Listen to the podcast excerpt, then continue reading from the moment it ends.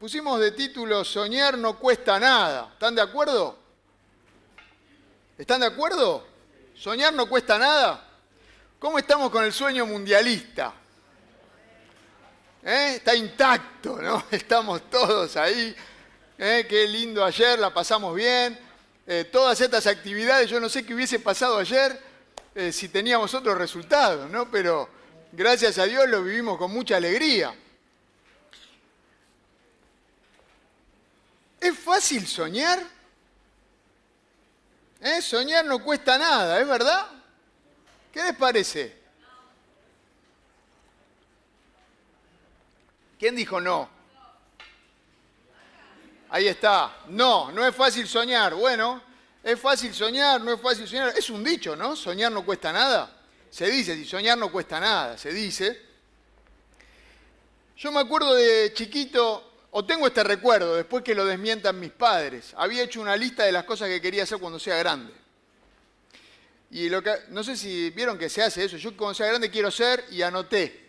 Y una, no la tengo la lista, por las dudas, pero me acuerdo de esto. Eh, anoté abogado en la lista y anoté pastor. Yo era chiquito.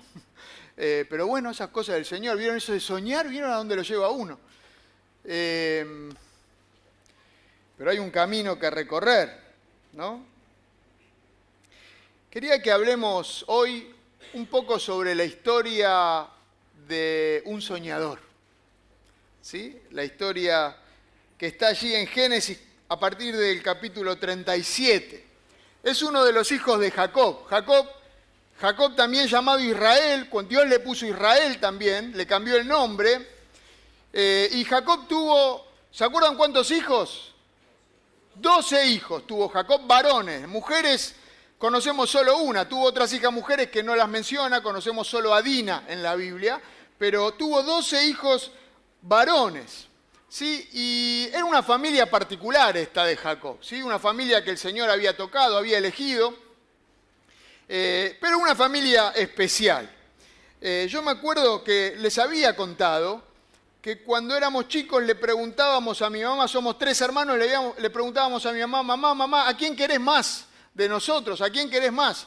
Y ella siempre nos decía, los quiero a los tres por igual, los quiero a los tres por igual, y nos daba el ejemplo del dedo.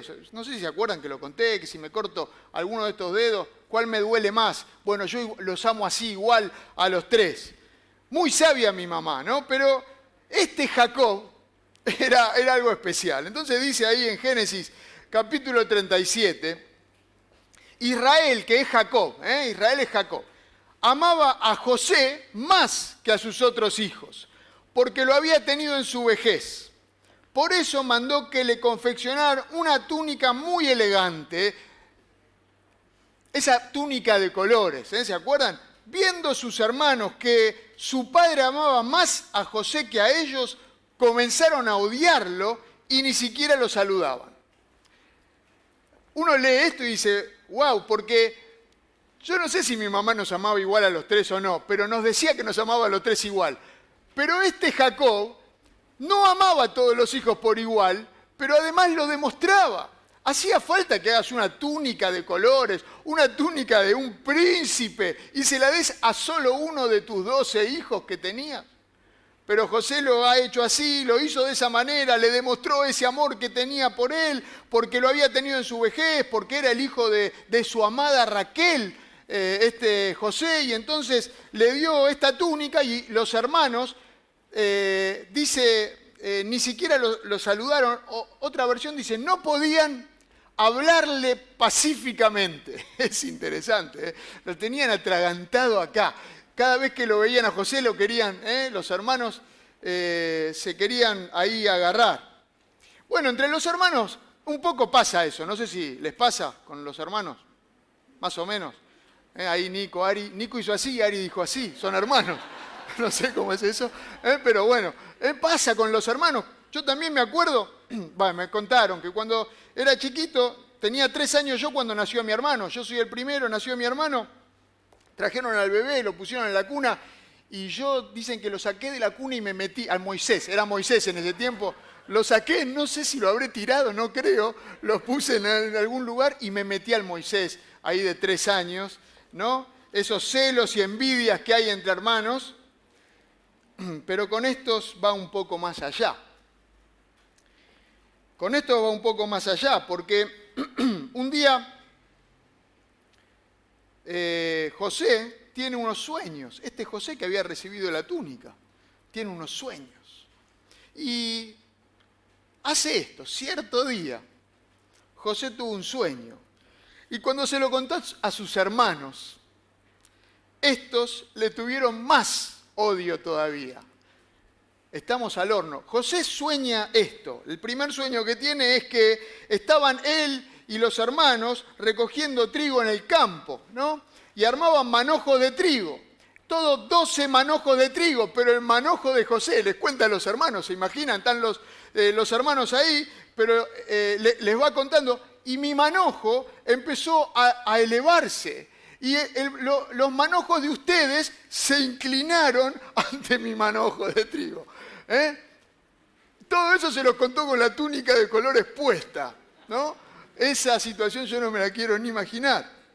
Pero los hermanos ya lo odiaron más, no sé cómo se lo demostraban, ¿no? Le habrán hecho alguna, eh, lo sacaron del Moisés, no sé qué hicieron, pero no se quedó tranquilo José y tuvo otro sueño, sigue diciendo ahí Génesis 37, y se lo contó a sus hermanos, otra vez.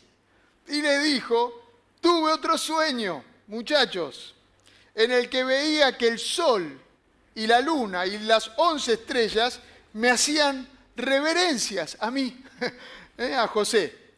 Y entonces se pudrió todo. Sí, ahí Jacob le dice, pero vos qué te pensás, que tu mamá y yo nos vamos a, a arrodillar para... Pero José tuvo esos sueños. Por eso me preguntaba si soñar no cuesta nada. José tuvo estos sueños. Y entonces un día Jacob lo manda a su hijo José a que vaya a visitar a sus hermanos que estaban eh, estaban con, los, con el ganado, ¿no? Estaban ahí llevando a las ovejas para que coman pasto un lugar a otro. Y, Jacob lo manda a José a que vaya a ver cómo estaban los hermanos, porque tal vez eh, no tenían muy, muy, buena fama estos hermanos. Entonces andé, a ver, andé a inspeccionar y contame cómo, cómo van, cómo están tus hermanos. Y José va. Y cuando llega de, va llegando de lejos, los hermanos lo identifican, ahí viene. Ahí viene ese soñador, dicen entre ellos. Ahora sí que le llegó la hora. Vamos a matarlo y echarlo en una de estas cisternas. Y diremos que lo devoró un animal salvaje y a ver en qué terminan sus sueños. Esto dicen los hermanos de José los diez hermanos de José. ¿sí? El más chiquitito, Benjamín, acá no estaba, ¿no? Eh, los diez hermanos de José planeando cómo matar a su hermano. Esto pasa, esto sucede en Dotán. ¿eh? Les dejo este dato, mire. José los va a buscar, pasa por un lugar, pasa por Siquén, le dicen, no, acá no están, tus hermanos ya se fueron para otro lado y llega a Dotán, y ahí en Dotán están sus hermanos, los encuentra y pasa todo esto que vamos a, ver ahora. Empiezan a pensar esto, vamos a matarlo, vamos a tirarlo en esa cisterna, en el pozo, eh, los pozos de agua, vamos a tirarlo ahí, ya está, y después decimos que se lo comió una, una fiera.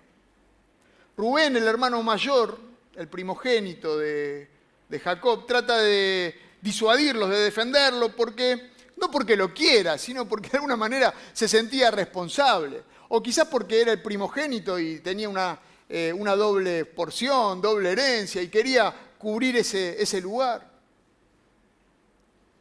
Y entonces sale otro de los hermanos, Judá. ¿eh? A uno le da cosa decir que Judá dice estas cosas porque Judá es, ¿se acuerdan de la ascendencia de Jesús? ¿Qué ganamos con matar a nuestro hermano y ocultar su muerte?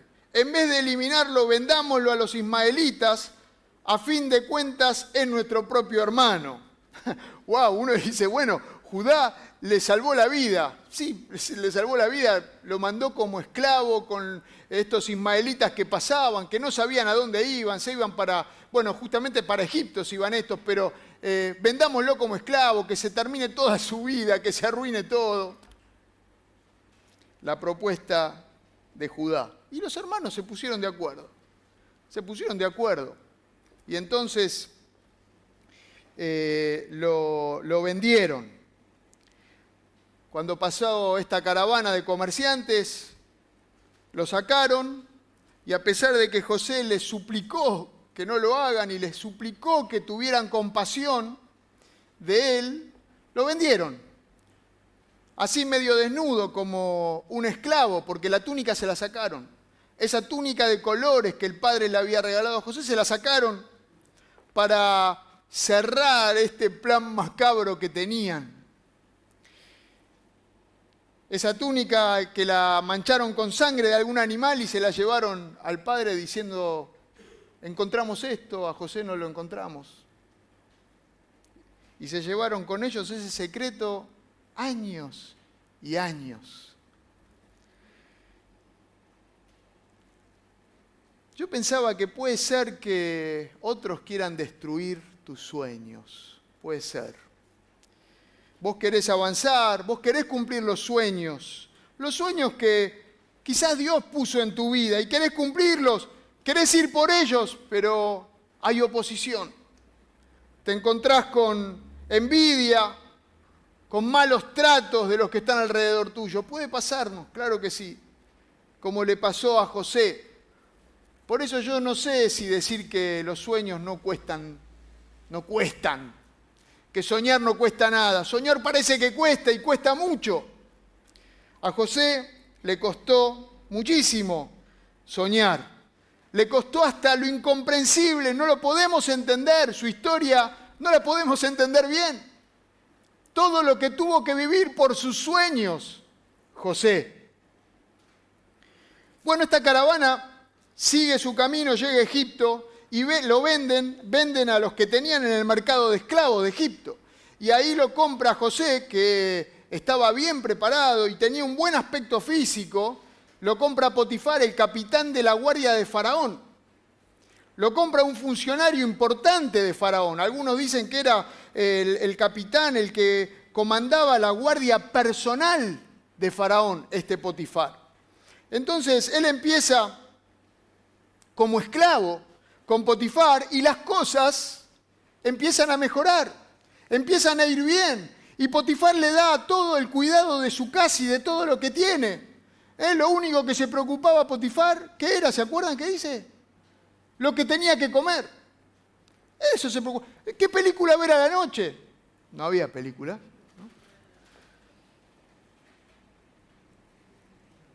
las cosas parece que empiezan a salir bien. Pero, pero, aparece ahí la esposa de Potifar. Aparece la esposa de Potifar. ¿Eh? En Génesis 38, 6, si ustedes después lean todo, el 37, eh, el 38, no, 39, 6, 38 salténlo y sigan, porque el 38 es otra historia. Está metida ahí, se metió, pero es otra historia. Bueno. Eh, dice que José era muy atractivo y que tenía muy buen físico. ¿Sí?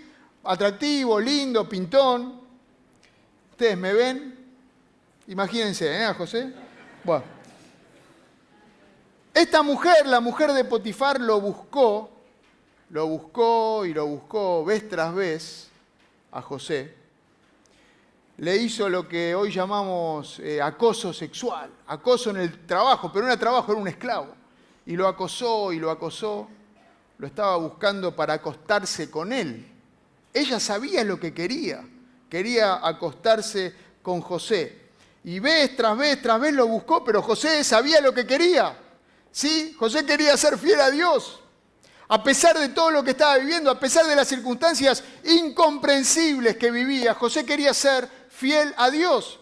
Pero la mujer sabía lo que quería y quería acostarse con él y acostarse con él y tenía la idea, ¿eh? ahí fija y quería hacer eso y entonces un día le tiende una trampa. Y cuando José entra eh, a donde, a donde estaba, eh, estaba la mujer y había dicho ella que no esté nadie, que no haya ningún criado, no haya nadie. Y entra José y está la mujer y él. Le había tendido una trampa. Y le dice, vení, acostate conmigo. Ya está, lo agarra así, basta, no juguemos más, vení, acostate conmigo, le dice la mujer de Potifar. Impresionante, ¿no? El ataque el ataque, lo que viene, lo que nos busca, viene a nosotros. Esto hablábamos hace dos domingos atrás con esta placa que habíamos puesto. Ocho de cada diez personas, hombres y mujeres, eh, chicos y grandes, ocho de cada diez están atrapados en la pornografía. Ocho de cada diez consumen esta herramienta de Satanás, la pornografía. Esto es una estadística. Las tentaciones vienen a nosotros, como con José. Llegaron a José una y otra y otra vez. Pero José todas las veces dijo que no. Y se escapó de la tentación. Lo que no hizo Salomón, que fue tras todas estas mujeres, como hablábamos, fue con ellas, tuvo mil mujeres. José se escapó cada vez que vino la tentación a él. José es el buen ejemplo. José se escapó. ¿Eh? huyó de la inmoralidad sexual, huyó de esta tentación sexual. Y este es el consejo o la orden que nos da la Biblia. Cuando viene la tentación sexual, corramos, huyamos. No tenemos que quedarnos ahí a, ver cómo peleo. Salgamos corriendo como, como hizo José. Cuando la mujer de Potifar lo agarró, él salió corriendo ya. Basta de insinuaciones, se acabaron, ella lo agarró directamente. Él dejó su capa que tenía, su manto y salió corriendo. A mí la tentación no me va a agarrar, dijo José. Y entonces uno piensa, ¿no? José no puso excusas para ser íntegro. No puso excusas, no se justificó a sí mismo. ¿eh? Él dijo, ¿cómo yo podría cometer tal maldad y pecar así contra Dios? Él le dijo a esto pecado porque es pecado. ¿Cuántas veces suavizamos, suavizamos las cosas? Eh, no llamamos a las cosas por su nombre, no decimos que es pecado, tratamos de justificarnos a nosotros mismos porque tenemos tantas ganas de hacer esto o aquello. Y podemos hablar de lo sexual o de cualquier otra, cualquier otra tentación que viene a nuestras vidas. ¿Y cuántas veces la encaramos, no como José, teniendo en claro y saliendo de ahí, de ese lugar, siendo fieles a Dios y en integridad, sino que justificamos, nos autojustificamos? Bueno, estoy en esta situación, yo no lo haría, pero como estoy, en esto y justo pasó así, entonces, y nos damos licencia a nosotros mismos. Pero José no, José huyó, José se escapó, ¿sí? Incluso, a pesar de todo lo que estaba viviendo, eh, podía haber dicho, pero a mí me, echaron de mi casa, mis hermanos me vendieron, soy un esclavo, era el hijo preferido, el príncipe de mi papá, pero ahora eh, estoy solo acá y bueno, y con esta mujer la voy a pasar bien y que me dé todo lo que, eh, todas las riquezas y las cosas que después les puedo ir pidiendo, vaya a saber, vaya a saber lo que podía haber. No, José fue íntegro, sin importarle las consecuencias. Fue fiel y otra vez le costó.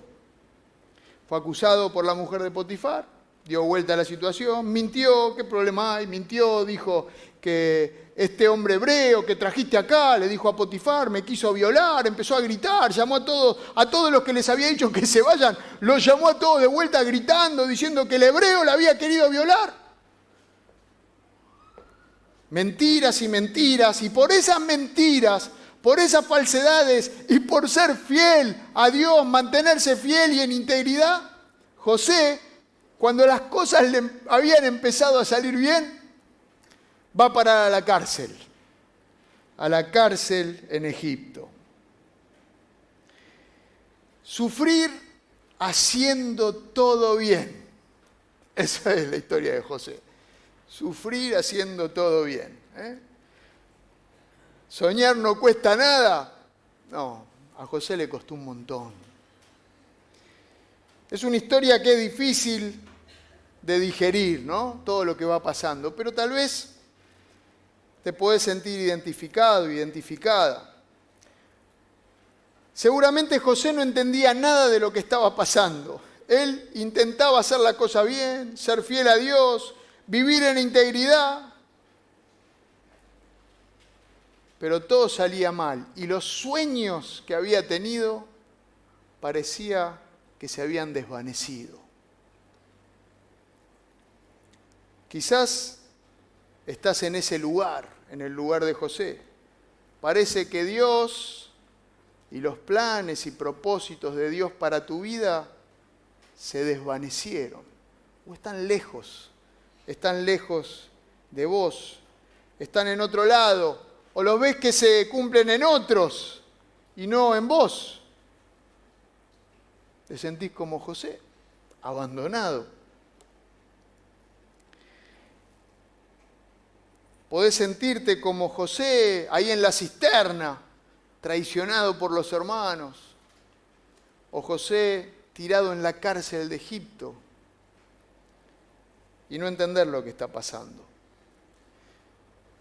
Dice un texto muy conocido de la Biblia, en Jeremías capítulo 29, habla Dios, yo sé los planes que tengo para ustedes, planes para su bienestar y no para su mal, a fin de darles un futuro lleno de esperanza. Yo, el Señor, lo afirmo. Jeremías está hablando al, pueblo de Judá cuando estaban cautivos en Babilonia. Y Dios a través de Jeremías le da este mensaje. Yo sé los planes que tengo para ustedes. Y cuando nosotros nos sentimos que Dios no está abandonados o que los sueños, esos que estábamos queriendo conseguir o conquistar, esos sueños que Dios puso en nosotros, se empiezan a desvanecer. No, no, no nos eh, rindamos, sigamos adelante como José, porque Dios está ahí. Dios sabe lo que quiere hacer con nosotros y con nuestra vida. Dios sabe lo que está, lo que quiere hacer con vos si vos lo dejás. Dios, otra versión dice, yo sé los pensamientos que tengo sobre ustedes. Dios piensa en nosotros, Dios piensa en los exiliados de Judá, pero piensa también en nosotros, piensa en vos, piensa en mí, aunque no nos demos cuenta, aunque como José estemos en lo profundo de una cisterna o en, en la cárcel oscura de Egipto. Dios está pensando en vos y en los planes que tiene, en el propósito que tiene para vos. Y esos planes que Dios tiene, eso que Él está pensando, no son para calamidad, dice otra versión, no son para tu mal, son para tu bien, son para que tengas un futuro lleno de esperanza. Esto dice la palabra de Dios. Esto es lo que Dios está haciendo con José, aunque José no se dé cuenta. José sigue permaneciendo fiel a Dios y parece que todo va mal, pero Dios está haciendo algo Dios está cumpliendo sus planes y propósitos en José. Y lo mismo pasa en tu vida y en mi vida. Si nosotros somos fieles a Dios, Él sigue cumpliendo su propósito en nosotros. Él sigue cumpliendo su propósito en vos, aunque te parezca que no, aunque te parezca que todo está mal, aunque te parezca que las cosas están saliendo un desastre déjalo a Dios. Hay un plan y Dios lo sabe. No vamos a la deriva en la vida. Dios, aunque yo no lo entienda, está tejiendo. Dios está tejiendo nuestras vidas. Cuando parecía que José no tenía ningún control sobre las circunstancias que estaba viviendo, y de hecho, no que parecía, no tenía ningún control José sobre las circunstancias, Dios sí tenía absoluto control de lo que estaba pasando. Dios estaba en control. Dice en Génesis 39, tres veces diferentes, Dios estaba con José. En todo este tiempo, en todo lo que tuvo que pasar, todo lo incomprensible, en medio de esas circunstancias donde parecía que todo salía mal, la Biblia nos quiere dejar tranquilos,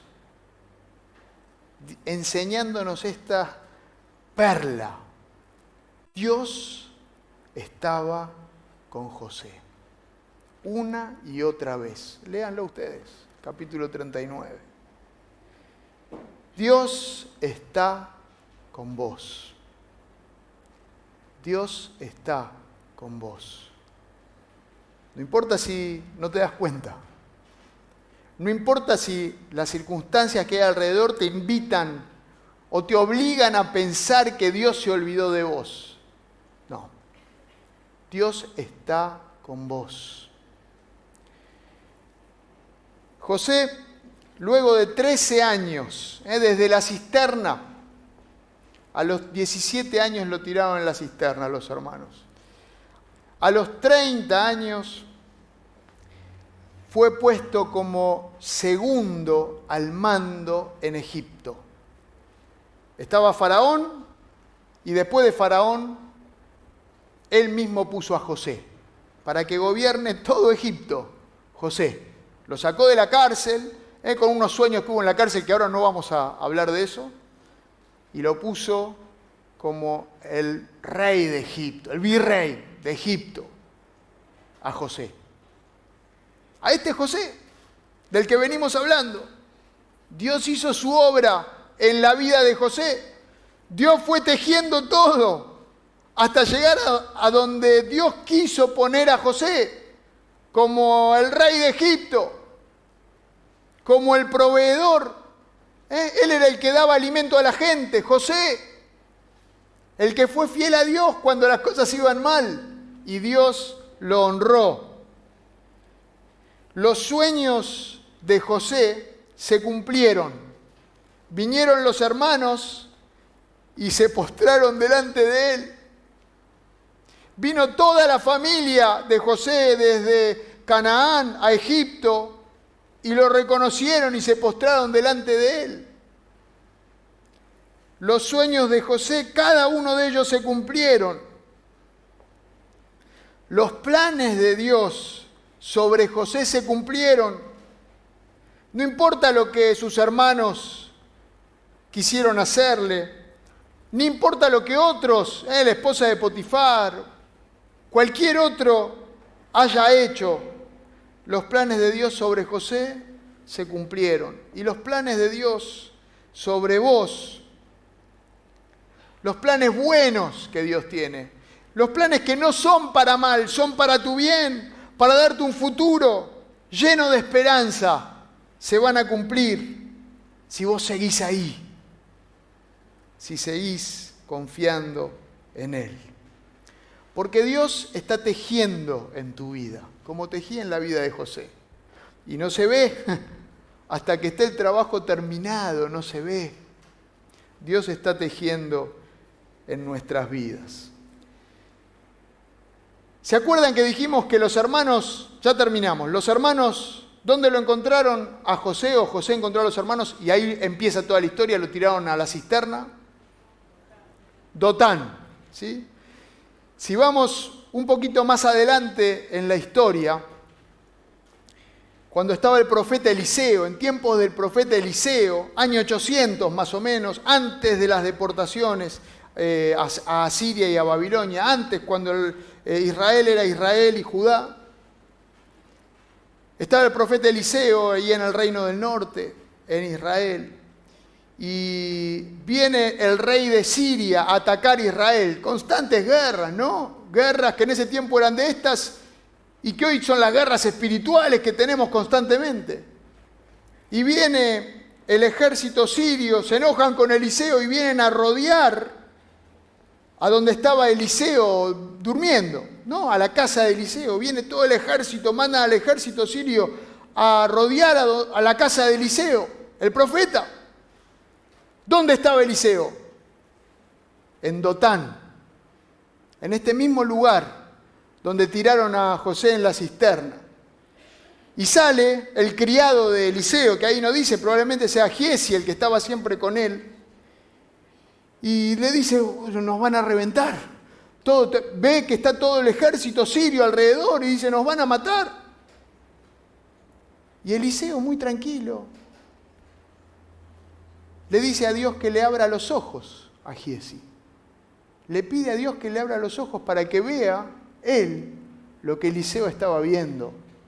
Porque nosotros somos más que ellos, dice Eliseo.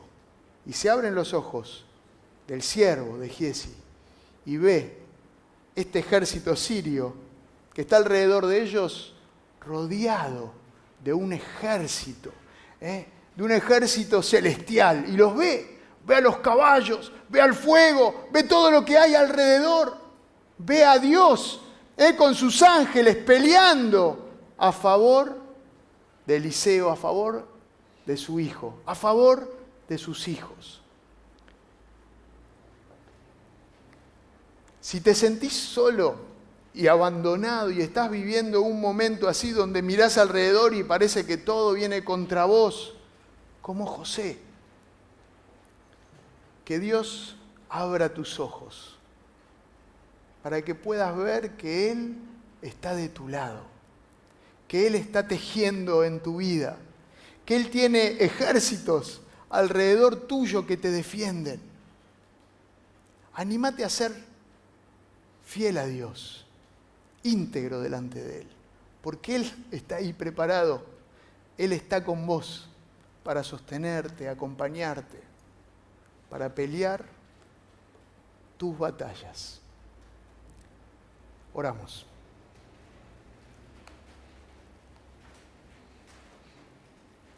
Señor, te damos gracias por